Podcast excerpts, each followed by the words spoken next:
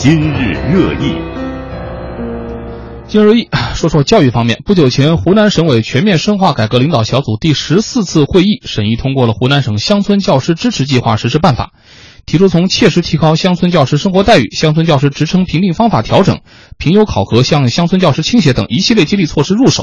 推动优秀教师资源向乡村学校流动。说了这么多宏观的方向面，我们说一个最具体的。按照新政策，将来啊，湖南的乡村教师评职称的时候，不用再考外语了。不用再看你的发表论文到底是三篇还是两篇了，这一下子出来引发了热烈的讨论。日前，湖南省出台乡村教师支持计划实施办法，多项激励政策继续向乡村教师倾斜。据介绍，作为农业大省的湖南，面临着乡村教育基础一直较为薄弱的局面，为补齐短板，湖南省于二零一五年年底出台多项新政，目的在于逐步建立越往基层越是艰苦、地位待遇越高的激励机制。力争到二零二零年，努力造就一支数量足够、结构合理、素质优良的教师队伍，扎根乡村。在生活待遇方面，从今年起，湖南省所有国平县和省平县乡镇及以下学校将全面落实乡村教师人才津贴。在职称评聘方面，乡村教师不再有外语成绩的刚性要求，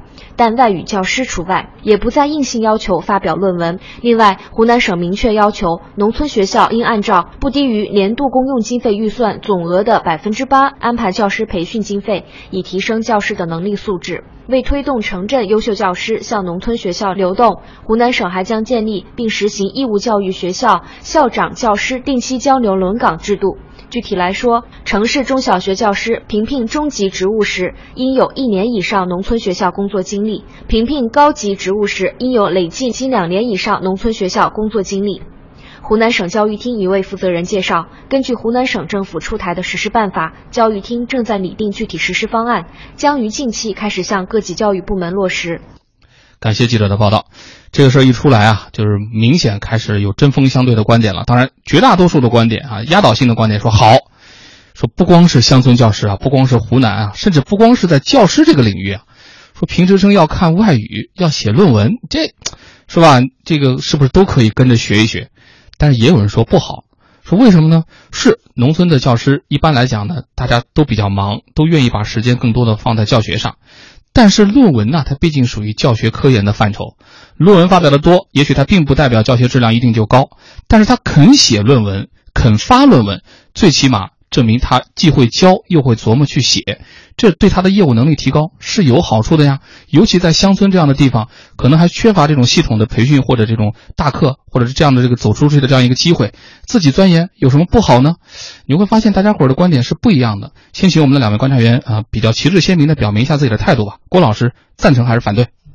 从现实来说，我当然是赞成湖南现在的这个做法。嗯，呃，刚才你提到有些朋友的意见，就觉得说，呃，我能够写论文，我能够这个实践上升到理论，那有什么不好？这当然是好的。嗯，但是这是比较高的标准，不应该拿这把尺子去量这个，比如说所有的，尤其是乡村教师，因为很多一线的教师其实不仅仅是乡村，包括城市里也是这样，他可能面对的实际问题会更多。然后呢，呃。那个就是精力也是有限，就我可能我我每天处理实际问题，我甚至来不及把这些提炼总结上升为理论。那么这种情况下，我就不是一个好的老师了吗？我觉得当然不是。有些学科呢，就是有些职业呢，它的实践性会更强；有些呢，可能比如说你如果形成理论，然后会指导更多的人，当然是更好的一件事情。但是那是更高的标准。嗯，而且大家会发现，在这个过程当中，还有一个意思就是。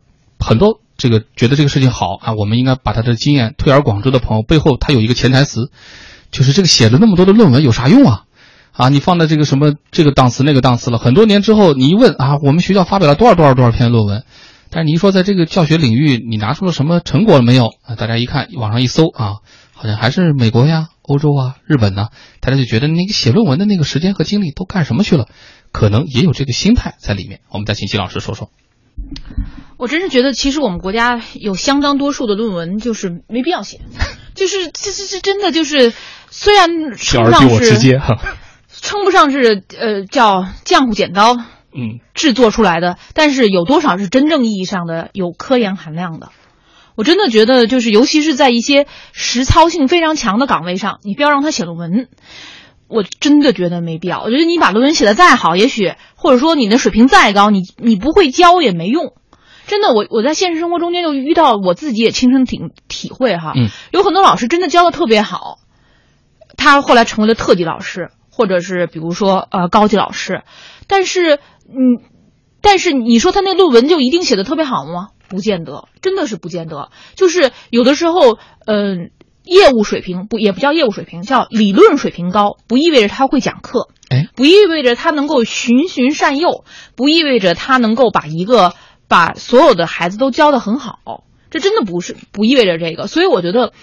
在某些就是相当多的一些呃一些岗位中间，完全没有必要评职称，嗯，就是你完全可以通过他的，比如说呃工作的年限。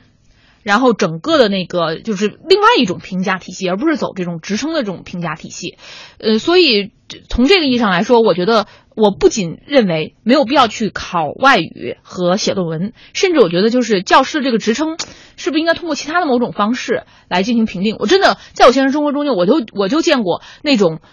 评称评的职称的这个就是挺高的老老老师啊，小学老师水平真的很一般。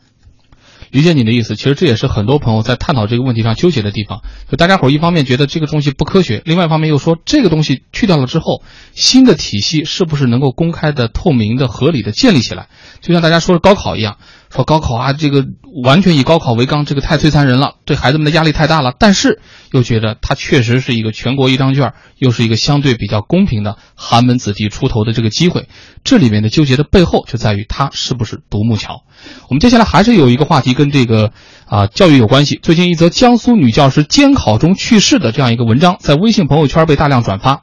微信说，正在考试的初中生在目睹自己老师最后挣扎呻吟的时候，仍然平静地做完题。这个文章觉得，哎呀，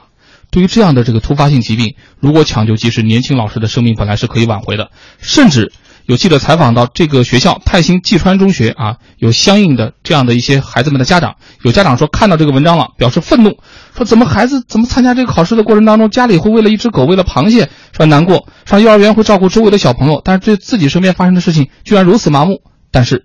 这个学校的校长接受采访的时候却表示说，事实真相与这个微信的这个传闻有出入。说事实是，学生第一时间发现了老师生病，并且通知了隔壁班的老师。但是，因为只有一个监考老师，当时老师出现意外的时候是坐在孩子们的身后，很多孩子们并没有注意到。等发现的时候已经迟了。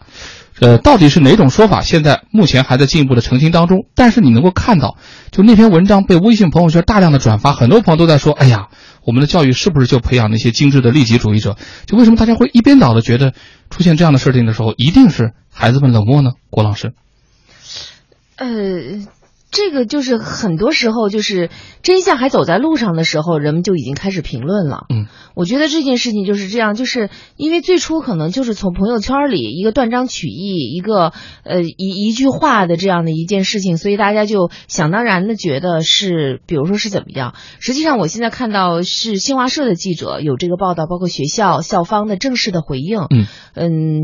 我我个人觉得，孩子如果真的就是，从常理上来说，哈，嗯，就是很可能就是是是处于一种无知的状态，就是学当时现场的学生并不知道老师发生了什么，嗯，至于就是这种评论，就觉得我们。我们培养的都是这种精致的利己主义者，其实跟咱们前面说到的那个北医三院和中科院的这个医患矛盾的那个纠纷里面事情一样，我们非常容易把我们的情绪附着在一些我们还不清楚的事情或者说刚一开始其实就有自己的思维定式，当发生一个事情的时候，哎，你看，你看，这个就证明了我一贯的观点嘛，不去考虑里面的细节，就先把它拽过来。是吧？不过说话说回来哈，就是我们现在在培养孩子当中，确实存在这种，就是比如说更多的强调你的知识，嗯，呃，这然后别的情感方面的东西，我觉得可能重视的确实是比较少，嗯嗯，所以会大家正是因为出于这样的一种呃同理心吧，所以就会把这样的一种情绪移植到这样的一个事件当中。另外呢，这位去世的这个吴老师的丈夫周先生在接受记者采访的时候，也表示了这样的想法，说如果考场能够安排两名教师，也许可以避免这样的悲剧，起码有大人在，可以及时处理异常状况。另外，也有考场学生事后回忆说，有学生确实听到说，哎，老师好像有呻吟声，但是根本没有往严重的方向去想。呃，这个事情直到是最后其他班的都交卷了，就打这个下课铃声了，说为什么这个班还在考还不交卷？老学生们就坐在那儿等着老师来收卷子。这个时候大家才发现问题比较的不一般。我们再请金老师说说。我觉得，之所以我们大家现在对这这个孩子们一上来就想，哎，这个孩子太冷漠，如何如何？一方面确实是我们的孩子，呃，可能在教育方面有一些缺失，有一些偏颇。但是我觉得更重要的一条，就是因为这个评判的这些人，大多数都是呃事不关己。然后当事不关己的时候，第一，他倾向于这件事情是坏事。因为这个就是就是新闻传播的规律，就是坏事才是好新闻，这是一条。第二条，当这个事情事不关己的时候，我就特别乐意于，呃，在站在道德的，嗯，在站在道德的平台之上，然后用贴标签的方式来评论别人。其实这个事情中间，首先第一个孩子能不能很快的意识到这个这这个这个问题，而且第二个呢，我们能考虑到就是说，在考试的过程中间，有多少孩子会去关注老师在做什么？嗯，如果真就是从。就是我说一个比较极端的，那大多数的孩子可能如果埋头做的话，他不是东张西望的看老师想干什么，然后老师站在哪个位置，然后我去做点什么，他一般不太会关注老师现在。直白的讲，就是没有作弊的企图，你不会研究那裁判在哪儿。对，是这个意思。所以在这个时候，我觉得我们对于对于孩子有的时候是过分的苛责了，嗯，然后而且采用了这种贴标签的方式，就是在事情没有弄清楚的时候，我们就急于去给别人给一件事情贴标签。这件事情不光是这件事情如此，还有就是我们刚刚所提到的这个北医三院这件事情，就事情没有弄清楚呢，真相究竟究竟是什么都不知道的情况下，大家就纷纷按照自己的立场和自己的理解去给一件事情一个人贴标签。我觉得这个，然后再用贴标签作为标准去判断这个事情的是与非，我觉得这件事情本身就说明，呃，其实我们在做很多事情的时候都过于浮躁。嗯。这个浮躁这个背后啊，也其实折射出来的一点，就是我们平时在教育孩子们的过程当中，除了刚才郭老师说的这个知识性的培育之外，我们是不是还应该加强一些别的？比如说应急的状态，比如说和老师们在一起的时候情感方面的交流，这方面是不是也可以宽慰一下大家伙在评论这条新闻的时候表现出来的一些心态呢？中国之声央广夜新闻